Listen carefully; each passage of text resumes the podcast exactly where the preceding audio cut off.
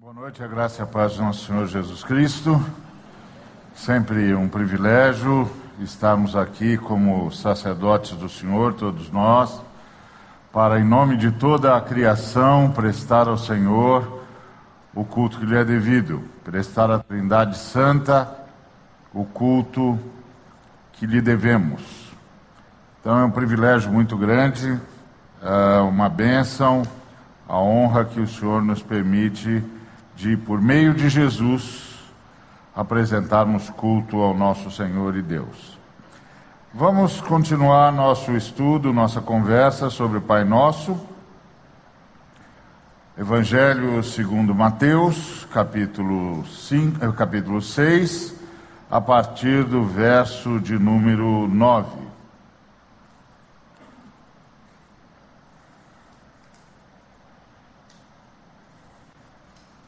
Portanto, vós orareis assim: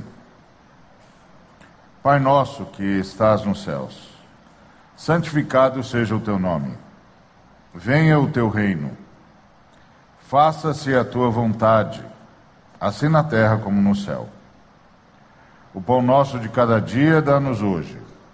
E perdoa-nos as nossas dívidas, assim como nós temos perdoado aos nossos devedores e não nos deixes cair em tentação, mas livra-nos do mal, pois teu é o reino, o poder e a glória para sempre. Amém. Em nome de Jesus, Pai, estamos diante do Senhor para trazer-te nosso culto, nossa adoração pelos méritos de Cristo Jesus, por quem te agradecemos porque reconhecemos que sem Ele nada do que foi feito se fez, de que sem Ele nada podemos fazer, de que Ele é a propiciação pelos nossos pecados e é pela palavra do Seu poder que o universo se mantém. Por isso louvamos-te por Jesus. E louvando-te por Jesus, Pai, rogamos pela tua palavra porque esse sempre foi o grande desejo de Jesus entre nós, que a tua palavra nos fosse gratificada, que a ouvíssemos e que ela nos transformasse e nos carregasse. E por isso nós rogamos, não pelos nossos méritos, porque nós não os temos, mas por Cristo Jesus, pelo seu sangue e pela sua ressurreição, rogamos que a tua palavra venha a nós, para a tua honra e para a tua glória, Pai, em nome de Jesus. Amém. Muito bem, eu gostaria de conversar com os irmãos e irmãs sobre essa frase última da oração que o Senhor Jesus nos ensinou. Não nos deixes cair em tentação, mas livra-nos do mal, pois teu é o reino, o poder e a glória para sempre. Amém. Quando nós pensamos nessa frase, não nos deixes cair em tentação, uma vista rápida a essa frase pode nos dar a impressão de que o responsável de, de que caiamos ou não em tentação é o próprio Deus. Ou seja, se caímos em tentação, é porque Deus não nos ajudou, Deus nos deixou, caímos em tentação, ponto. Mas essa, posso garantir aos irmãos, seria um, uma vista muito rápida e muito superficial, porque todo o contexto dessa oração nos leva para outro caminho. Como nós já tivemos ocasião de conversar, essa oração tem, na verdade, um só pedido. Um só pedido. Um só clamor. Que é: Pai nosso que estás nos céus, santificado seja o teu nome. Então, para que santificado seja o nome do Senhor, nós rogamos a Ele que não nos deixe cair, não nos deixe cair em tentação. Então, na verdade, nós estamos dentro da mesma lógica. a lógica da santificação do nome do Pai. E para que o Pai tenha o seu nome sempre santificado, rogamos a Ele que não nos deixe cair em tentação. Agora, esse rogo, esse clamor, ele traz em si algumas considerações muito importantes. A primeira consideração é de que somos tentáveis. Não nos deixe cair em tentação, somos tentáveis. Estamos expostos. Podemos cair em tentação. Isso é só pode ter, cair em tentação se você e eu formos tentáveis. Se não fôssemos, a oração nem faria sentido. Me lembro de um, de um é, pastor desses que tem programas aí é, intensos e, e, televisivos, etc. Estava assistindo a mensagem dele e ele apontou para um determinado pecado e disse assim: Nesse pecado eu não caio de jeito nenhum. Esse pecado impossível, jamais, jamais, jamais. Então, ele não precisa dessa oração, pelo menos em relação àquele pecado. Porque em relação àquele pecado ele não é tentável. Quando ele diz, não, nesse nem pensar, isso é impossível. Bom, então, temos aí um homem que não admite a sua tentabilidade. E não admitir que é tentável é não perceber a fragilidade humana. Por que somos tentáveis? Porque somos frágeis. Somos frágeis. E somos frágeis em algumas dimensões. Por exemplo, somos frágeis do ponto de vista corpóreo. Vamos morrer. Vamos morrer. Sofremos, sentimos dor. Podemos ser atacados no corpo, seja pela enfermidade, seja pela agressão. E finalmente pela morte. Então somos tentáveis na questão do corpo. É a, a situação que Jesus enfrenta no deserto quando o diabo diz: Está com fome? Tá, está com fome. Depois de 40 dias de jejum não programado, porque você é, deve se lembrar que Jesus não foi para o deserto para jejuar. Jesus foi para o deserto para enfrentar o maligno. Só que passa o primeiro dia, o maligno não vem, o segundo não vem, a primeira semana, a segunda semana, a terceira semana a quarta semana e Jesus está esperando. E é deserto e não tem comida. E os anjos o servem com água, porque água é, é isso ou morre. Até que no quadragésimo dia o diabo aparece e tenta-o onde ele era vulnerável no corpo. Está com fome? Está com fome? transforma pedra em pão. Qual o problema? E aí Jesus disse: Não, eu não vivo só do pão, eu vivo da palavra de Deus, não recebi palavra de Deus nenhuma. Portanto, não tenho o que fazer, não vou fazer. Fragilidade do corpo. Ah, você é filho de Deus, então você só obedece a palavra de Deus. Pois está escrito que aos seus anjos dará ordem a teu respeito, para que não tropeces em nenhuma pedra. Vamos pular e já você encurta o seu caminho aqui. Se eu encurto o seu caminho, vamos ver se você está protegido mesmo. Se o seu corpo não vai sofrer, se o seu corpo não vai ser atacado na queda. E aí o Senhor diz: Não tentarás o Senhor teu Deus. E aí finalmente ele diz: Escuta, você veio aqui por causa dos homens, é isso? Vamos fazer o seguinte: você se prostra, me adora e eu entrego tudo para você. Você não precisa morrer. Você não precisa morrer. Se você quer, é o mundo. Se você quer é, livrar os homens, seja lá do que for que você quer livrar, você quer fazer o que você quiser fazer com os homens, pode fazer. Contanto que você se prostre e me adore, Está tudo resolvido, você não precisa morrer para isso. E aí Jesus diz: arreda Satanás. É tentação a partir da fragilidade do corpo. E nós temos essa mesma fragilidade. A mesma fragilidade. Eu faço parte de uma organização chamada O Problema do Oriente Médio. É uma organização, essa organização é uma organização que trabalha com os irmãos que estão em prisão diante da iminência da morte. Então, uh, nós temos uma equipe de advogados e, e essa equipe de advogados faz tudo o que pode e o que não pode para impedir essa injustiça.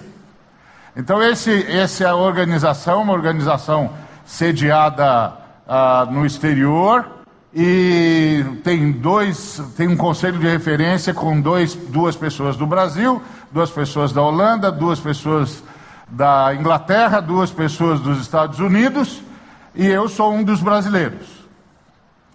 A ideia é ajudar os nossos irmãos diante da iminência da morte e diante do quadro de tortura.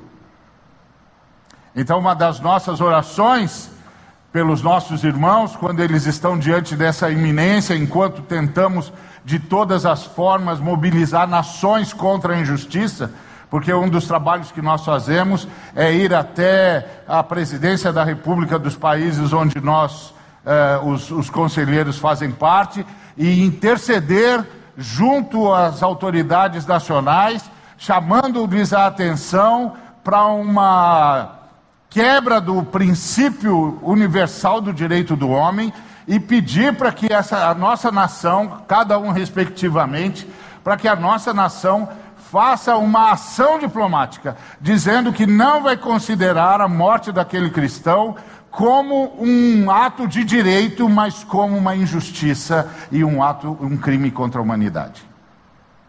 Então, ah, agora, enquanto isso, nós estamos fazendo isso, qual é a nossa oração? Senhor, não deixe os nossos irmãos caírem em tentação. Sustenta-os diante da tortura, porque não há nada pior, mais angustiante, mais desesperador para um servo de Cristo que viveu a vida toda em meio à pressão, num ambiente restrito, sob pressão atroz. Não há nada mais angustiante do que essa pessoa morrer tendo negado Cristo na última hora. Depois de ter vivido a favor do Evangelho, a partir do Evangelho, pelo Evangelho, momentos cruciais, angustiantes, e agora na última hora. Então todos nós somos mobilizados a interceder, a clamar a Deus. Por quê? Porque ainda que esses irmãos amem a Deus, ainda que esses irmãos tenham por Deus uma paixão que nós ocidentais provavelmente não conhecemos, eles são frágeis. Por isso a nossa oração é: não nos deixes cair em tentação. Somos tentáveis, somos frágeis. Precisamos de ajuda. Se o Senhor não nos ajudar, nós não vamos sobreviver à tentação. E essa é a outra constatação que está nessa oração.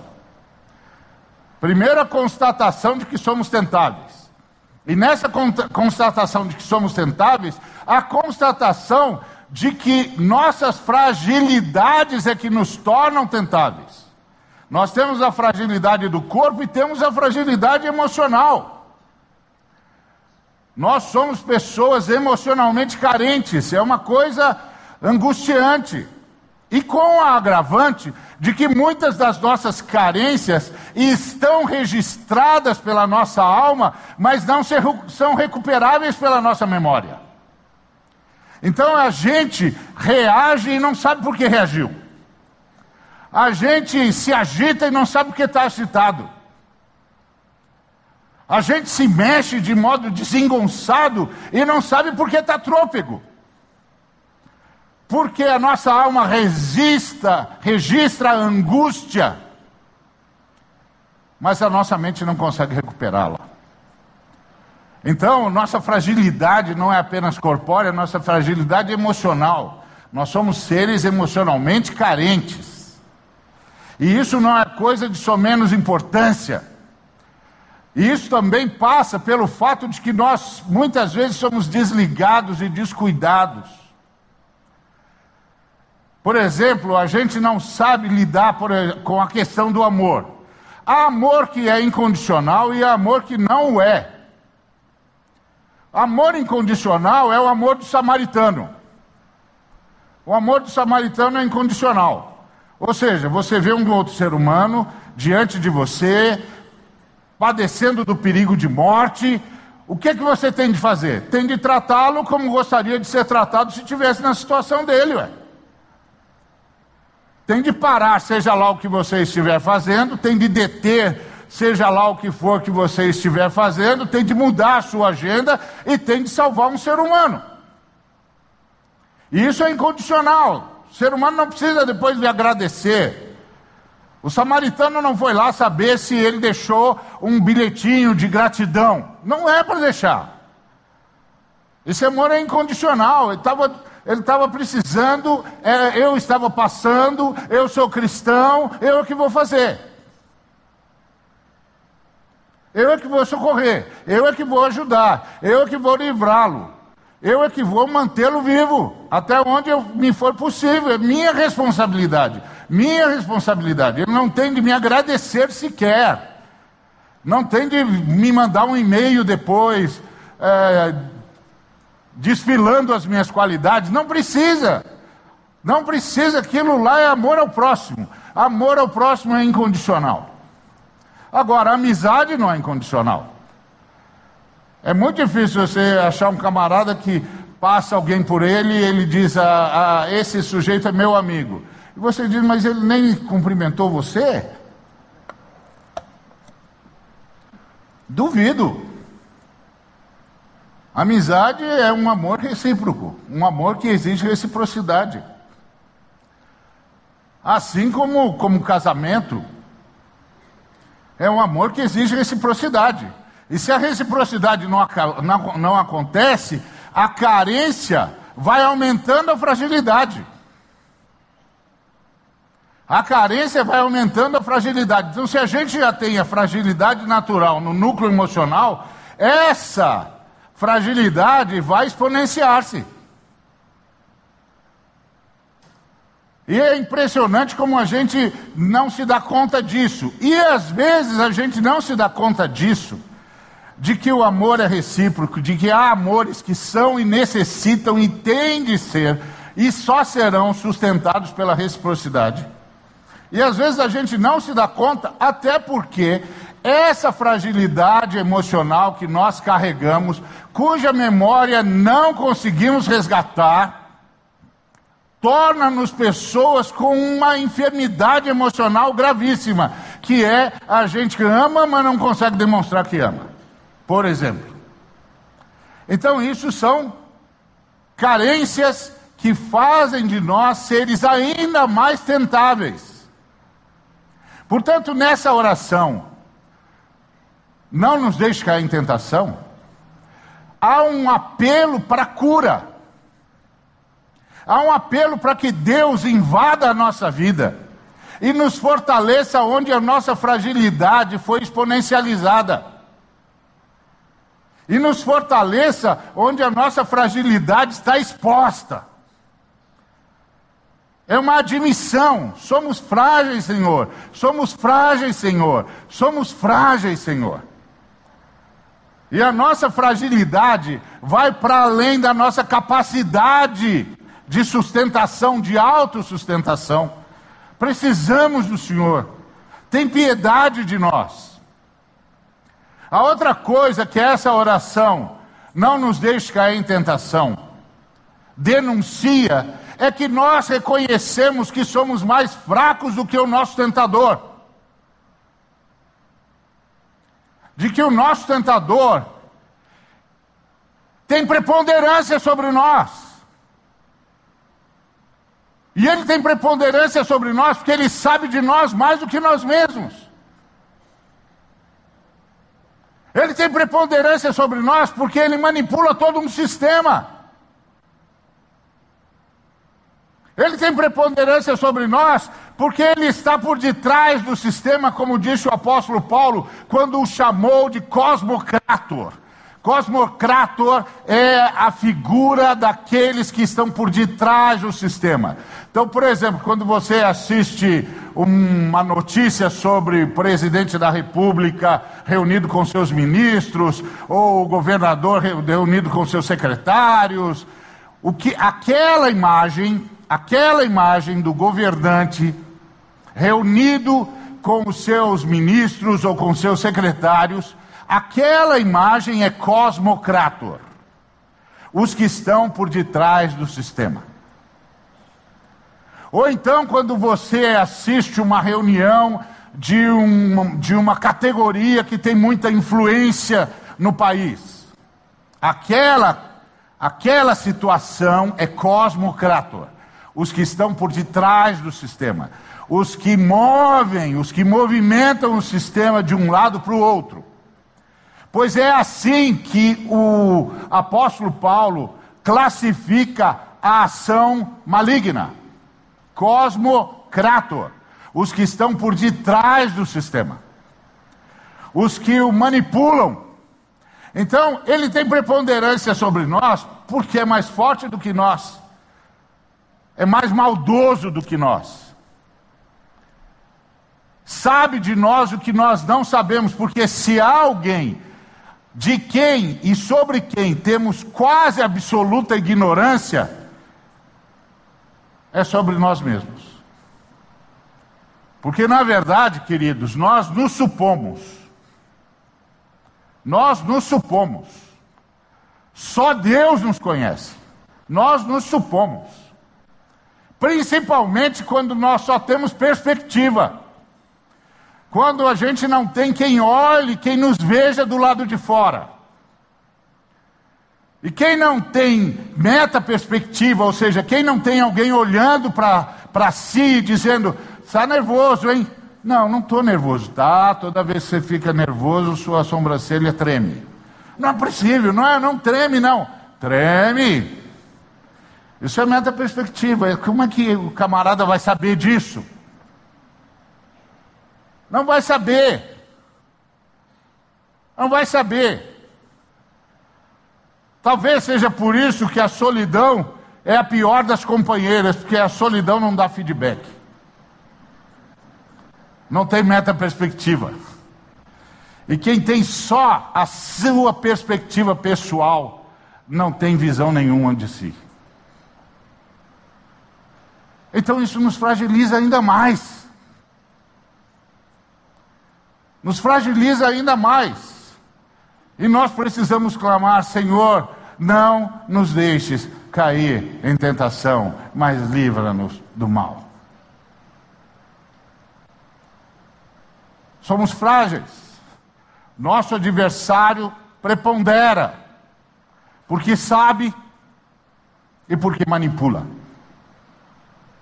Manipula e cria ciladas, e sabe como as criar. Porque é interessante que o apóstolo Paulo diz que nós precisamos da armadura de Deus para ficar firmes diante das ciladas. Cilada é um negócio complicadíssimo, porque você tem um adversário sorrateiro, que não se apresenta diante de você, que não se dá a ver, e que arma ciladas. Contam que Antônio um dos pais da igreja, teve uma visão. Ele viu um campo, um campo, cheio de armadilhas, cheio de armadilhas. E entre uma e outra armadilha havia um filete de terra. Entre uma e outra armadilha havia um espaço, mas era um filete de terra. E o Antônio então falou com Deus: Senhor, o que é isso que eu vi? E o Senhor disse: O campo é o mundo, e as armadilhas são as ciladas que o adversário prepara para os homens. Aí o Antônio disse: Senhor, é impossível passar por aí sem cair. Impossível. E aí o Senhor disse para ele: Meu filho, os humildes conseguirão. O clamor, não nos deixes cair em tentação, é uma assunção de humildade. Eu não posso. Eu não posso. Mas eu devo. Porque o ponto básico é que essa oração não me exime. Não me exime, eu não posso cair em tentação. Essa oração não me dá nenhuma desculpa para cair em tentação. Essa, essa oração não me dá nenhuma base para simplesmente optar pelo erro. Eu sou responsável pelo bem. Eu sou responsável pela adoração que devo ao Senhor. Eu sou responsável pelos valores que proclamo. Eu sou responsável pelos valores que adotei como formadores da minha identidade. Esta oração não me exime. Não faz de mim alguém que tem um álibi. Eu não tenho um álibi.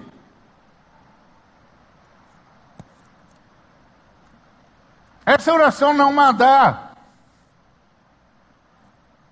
Não tenho.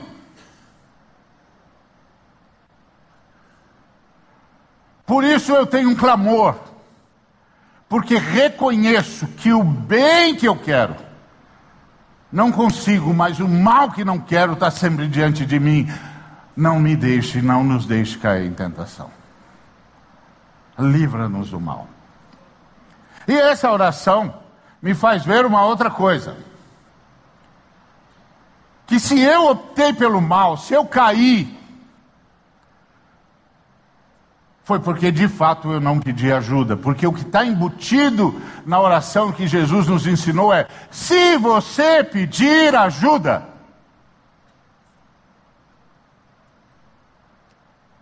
E aí, é claro, eu tenho uma pergunta que eu tenho de responder para mim mesmo. Por que não pedir ajuda? Por que não pedir ajuda? Por quê? E é claro que a resposta a essa pergunta não me será benfazeja. Não será autoelogiosa, a menos que eu esteja mentindo para mim mesmo. Eu terei de admitir que fiz uma opção. Eu terei de admitir que considerei o que eu entendia como necessidade, como carência ou como fragilidade, mais importante do que aquilo que eu entendo por identidade. Porque esse é o ponto.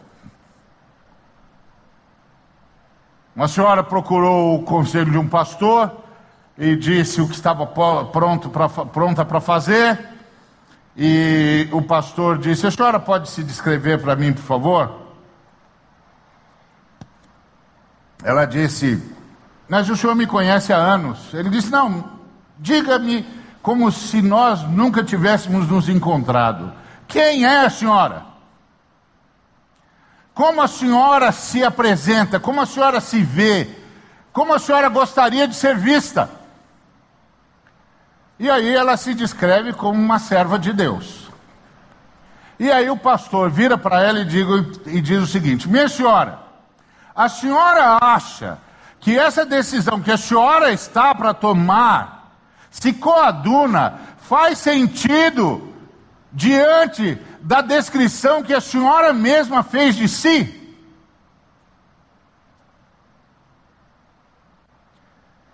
E ela disse: Não, não faz. Então, minha senhora, a senhora precisa decidir se quer ou não manter a sua identidade. Fragilidade, necessidade, carência, fraqueza, leva-nos a um clamor: não nos deixes cair em tentação. Não nos deixes cair em tentação. Mas livra-nos do mal. O que, é livrar-nos do mal? Bom, o mal. O mal, por definição, não existe. Assim como o escuro não existe. Tenho medo do escuro. O escuro não existe. O que existe é a ausência de luz. O mal não existe. O que existe é a ausência do bem. O mal antes era só uma teoria. Deus é o bem, tem uma antítese teórica que seria o Deus do mal. Só que esse ser antitético não existe, ele não existe, não existe. Então isso nunca terá concreção. Isso nunca vai ganhar história. Isso nunca vai acontecer em lugar nenhum, nunca vai se manter em lugar nenhum, a menos que alguém rompa com Deus e Deus decida sustentar a sua existência apesar da ruptura. E quando Deus decidir sustentar a sua existência a partir da ruptura, apesar da ruptura, aquele ser vai dentro da sua dimensão existencial manifestar a maldade. Então o mal não existe, mas os maldosos sim. Os maldosos sim. Aqueles que por queda agora manifestam que lhes é possível manifestar acerca do mal que por definição não deveria existir. E aí nós temos um ser que é mais maldoso do que todos nós. Ele não é o mal, porque ele não é Deus, criatura, toda criatura é menor do que Deus, que é o Criador. E Deus é infinito, então toda criatura, finita como é, é menor que o infinito. E tudo que é menor que o infinito é infinitamente menor. Então não tem comparação, não tem nem caminho de raciocínio nessa, nessa questão. É infinitamente menor e contente-se com isso. Ponto. Mas é maldade, mas é maldoso, mas é maléfico, mas é maligno.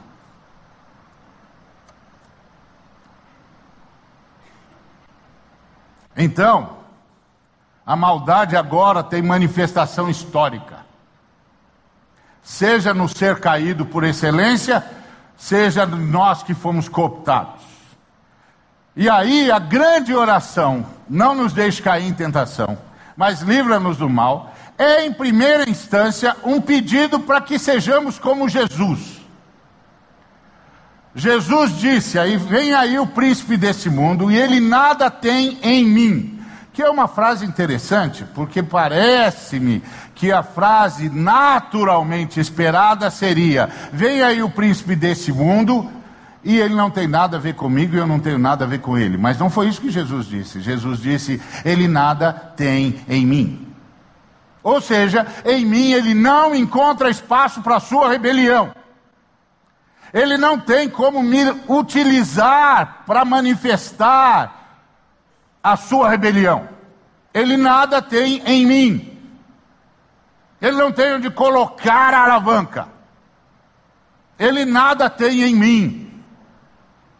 Não há espaço para ele em mim. Então, pedir ao Senhor que livre-nos do mal, em primeiro lugar, significa isso.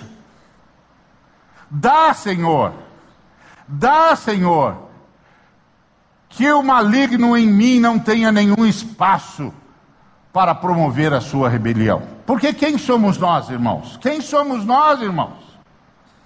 Quem somos nós, irmãs? Nós somos os que voltaram da rebelião.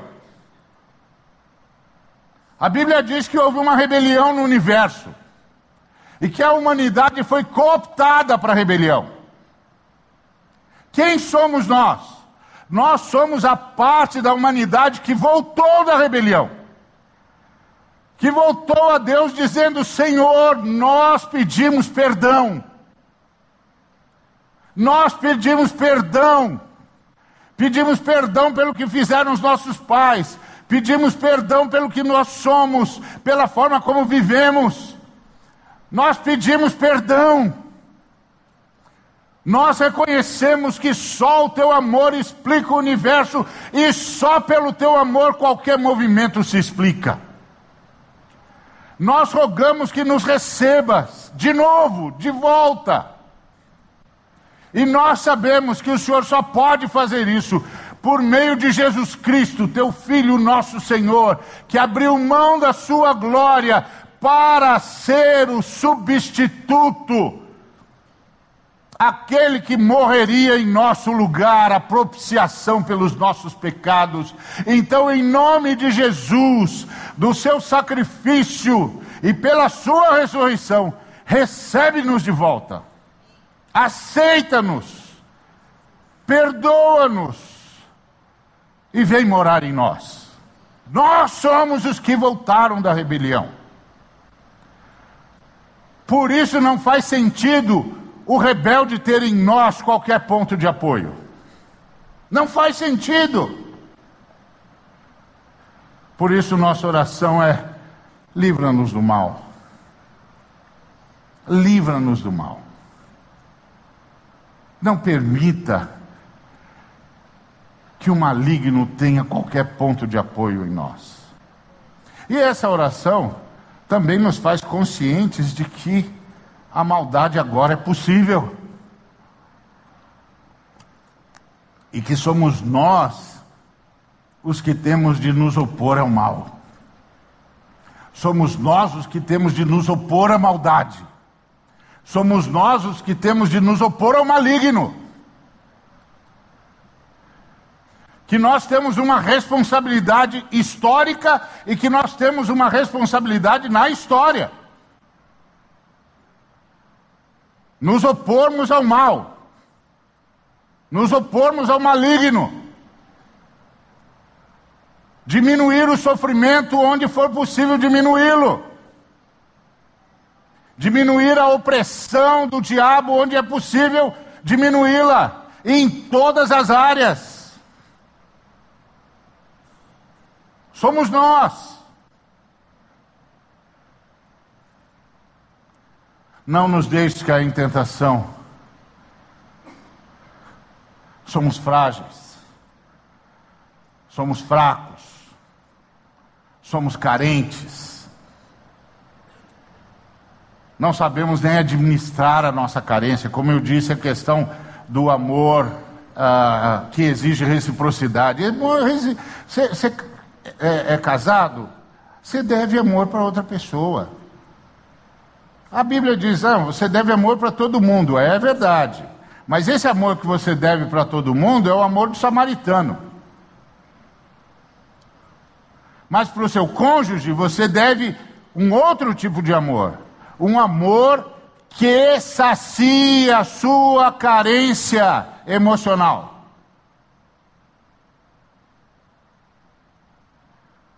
Esse tipo de amor você não deve não é o amor do samaritano. O amor do samaritano é o que livra da morte física. O amor do samaritano é o que livra da fome. O amor do samaritano é o que livra da injustiça social, da injustiça política, da injustiça de toda ordem. O amor do samaritano é o que socorre os fracos, ou que socorre os injustiçados, os caluniados. O amor do samaritano é o que socorre aos famintos, que socorre aos doentes, que socorre aos encarcerados. Esse amor não tem nenhum objetivo de satisfazer a carência emocional de quem quer que seja. Esse amor tem o objetivo de dar sobrevida ao ser humano. Mas o amor, nesse nível de relacionamento, tem uma outra missão. Tem uma outra missão. E a reciprocidade é absolutamente inegociável. Inegociável. Porque nessa reciprocidade há uma retroalimentação, literalmente. E nós somos descuidados com essas coisas. E esses descuidos só provocam o quê? Maior fragilidade diante do mal.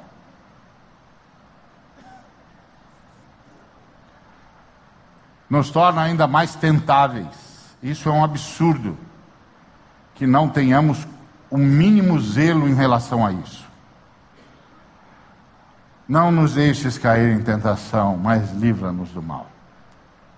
E nesse sentido, estamos também pedindo cura. Estamos pedindo cura, porque o mal se alojou em nós e nós nem nos damos conta. Traumas, traumas nos perseguem e nós não conseguimos recuperá-los da memória. Mas o fato de não recuperá-los da memória seria de somenos importância se esses traumas não incidissem sobre o nosso comportamento e sobre nossa autoimagem.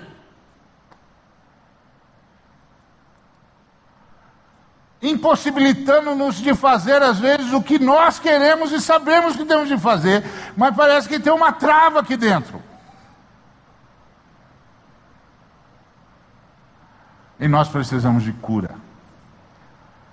Então, quando nós clamamos ao Senhor, não nos deixe cair em tentação, nós também estamos pedindo por esse tipo de cura, por esse tipo de milagre. E como pedimos a Ele, livra-nos do mal, estamos também pedindo para deixarmos de ser reféns do mal, reféns do maligno, reféns da maldade. Porque a gente faz a opção errada. Ao invés de optar pela identidade, opta pela satisfação de seja lá o que for em termos da nossa fragilidade.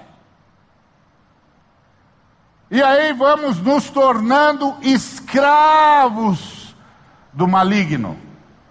É como se ele nos dissesse: vá lá adorar o seu Deus. Mas quando você sair de lá, você é meu. Porque o que começou com um escorregão se tornou um hábito.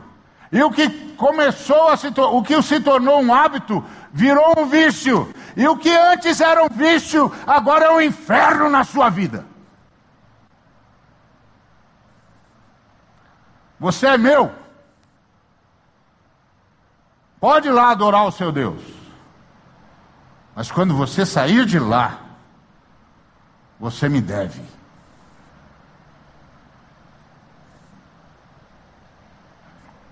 Nos tornamos chantageáveis pelo mal. De tentáveis a chantageáveis.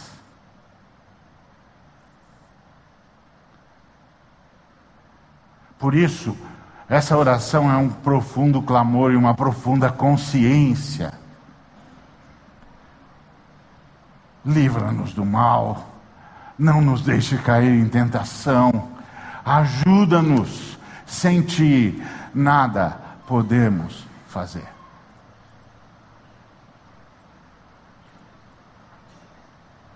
Mas e agora? E se eu já me tornei esse ser chantageável?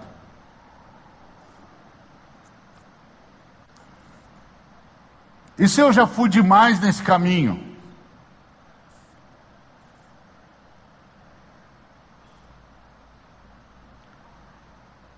E se o que era um hábito, o que era um descuido virou um hábito? Se o que era um hábito virou um vício?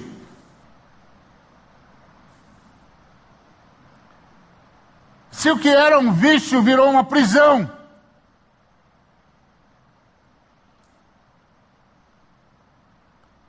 Se o que era uma prisão virou um inferno? E agora?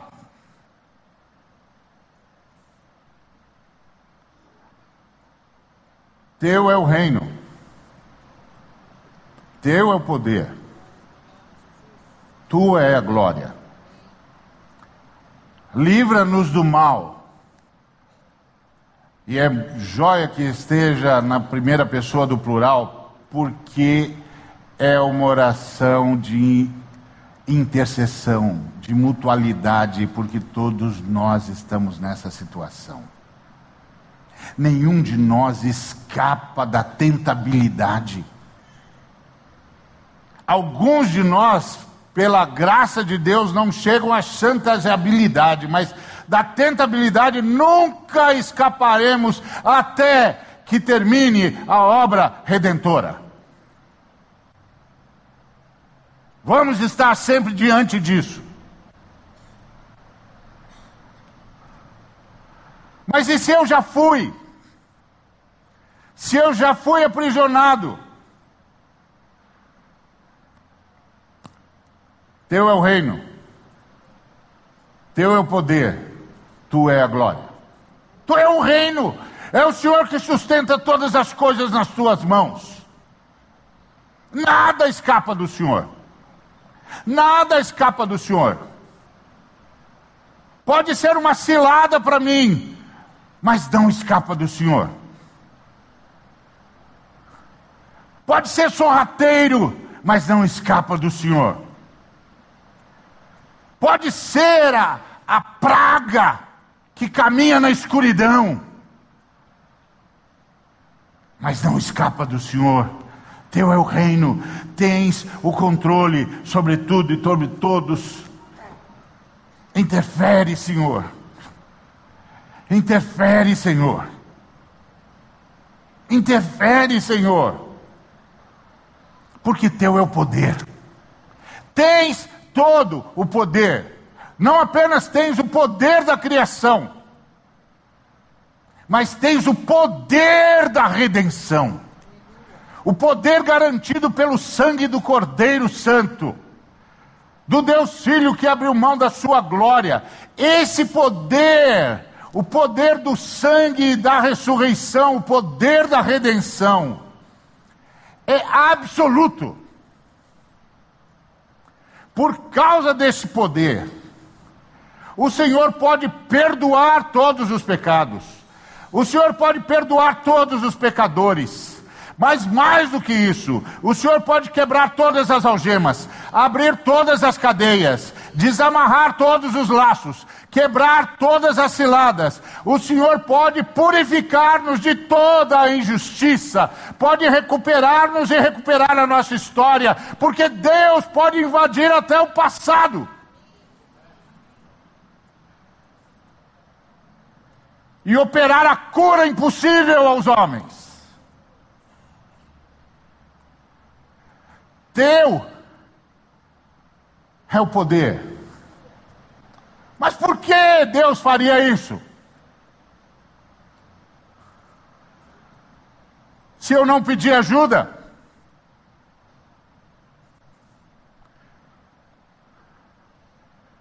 Se eu fui me deixando levar? Por que Deus faria isso? porque dele é a glória e a glória de Deus passa pela libertação dos seres humanos. Porque dele é a glória a glória de Deus passa pela cura dos seres humanos. Porque dele é a glória a glória de Deus passa pela restauração dos seres humanos. A glória de Deus passa pela luta de Deus por nós. Às vezes a gente não sabe contra o que Deus está lutando, mas a gente sempre sabe que Deus está lutando por nós. A glória de Deus passa por aí. A glória de Deus é tão meticulosa em nos abençoar que é capaz de transformar água em vinho só para nossa festa continuar por mais algum tempo. Livra-nos do mal, porque tens tudo nas tuas mãos, porque tens um poder absoluto e porque decidiste que a tua glória passaria pela nossa vitória, que o Senhor nos daria vitória na história por causa do teu amor. Por isso, não nos deixe cair em tentação, mas livra-nos do mal, porque teu é o reino. E tens todo o poder e é isso que glorifica o teu nome. Libertar os homens na história e da história. Jesus disse isso quando acabou de falar com a mulher de Samaria, e os discípulos chegaram para ele com comida, e ele disse: Eu não tenho mais fome. E os discípulos disseram: Alguém lhe trouxe o que comer? E ele disse: Eu tenho uma comida que vocês não conhecem, e a minha comida é fazer a vontade daquele que me enviou. E eu acabei de fazer isso, eu acabei de libertar um ser humano.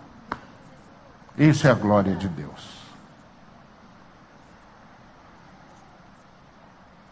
A glória de Deus é tudo o que Ele é, tudo o que Ele tem, tudo o que Ele pode e tudo o que Ele decide. E Ele decidiu pela nossa libertação. Amém? Então eu queria orar com você.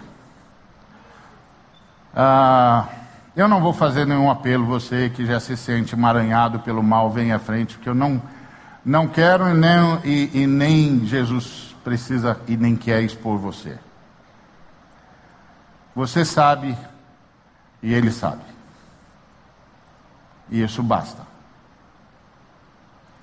Então eu gostaria que todos nós nos colocássemos em pé, aqueles que desejassem, é óbvio, para orarmos por todos, dentro do espírito da oração do Pai Nosso, que é uma oração comunitária e intercomunitária. Amém? Oremos. Em nome de Jesus, Pai, nós estamos diante do Senhor agora. Senhor, nós estamos diante do Senhor pelo sangue de Cristo Jesus. Nós estamos diante do Senhor pela ressurreição de Cristo Jesus. Nós estamos diante do Senhor pela vitória de Cristo Jesus, pelos méritos de Cristo Jesus, e nós viemos clamar por nós. Viemos clamar por nós. Viemos clamar, Senhor, diante da nossa fraqueza, da nossa fragilidade, da nossa carência, da nossa angústia, da nossa dor. Viemos clamar ao Senhor diante das, das nossas opções equivocadas, erradas, nossos pecados, que nos tornaram prisioneiros, que grudaram em nós como algo que marca a nossa pele. Nós viemos clamar por intervenção, nós viemos clamar por libertação, nós viemos clamar pelo poder redentor de Cristo, e em nome de Jesus, Pai, em nome de Jesus,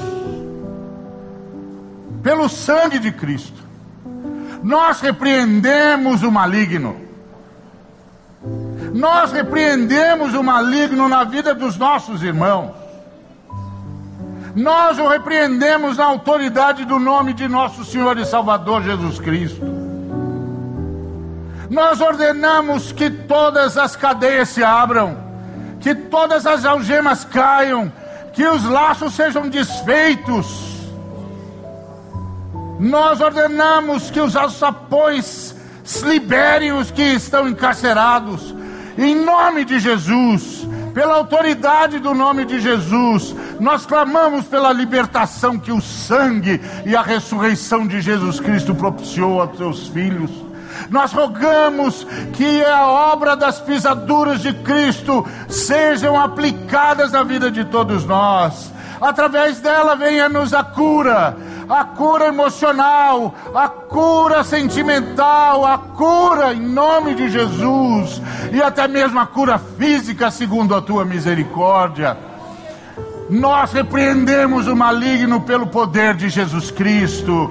Nós nos levantamos uns a favor dos outros diante da tua santa congregação, no Santo dos Santos, invocando mais uma vez o poder maravilhoso do sangue de Jesus, a sua ressurreição. Invocamos mais uma vez o senhorio de Cristo, cuja ordem não pode ser negada, renegada ou desobedecida vida.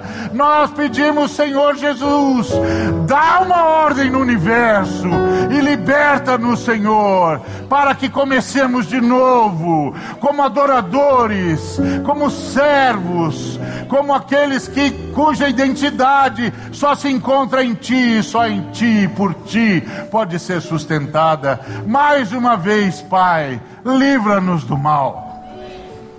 E não nos deixes cair em tentação, porque nós queremos viver segundo a nossa identidade, porque sabemos da nossa fragilidade, mas sabemos que a nossa vitória é o Senhor ter recuperado a nossa identidade e agora somos teus filhos, lavados e libertos pelo sangue do Cordeiro. Que seja assim, Senhor, na vida dos meus irmãos, das minhas irmãs, Senhor, daqueles que estão enclausurados numa armadilha qualquer, daqueles que estão sob angústia, daqueles que estão sob chantagem, daqueles que não sabem se expressar mais, daqueles que não se entendem mais, daqueles cuja confusão tomou conta das suas emoções, Vem agora, Senhor, com o sopro do teu espírito, com a luz da tua palavra e com a tua palavra de luz, em nome de Cristo Jesus, para a honra da Trindade, em nome de Jesus. Amém. Que Deus nos abençoe.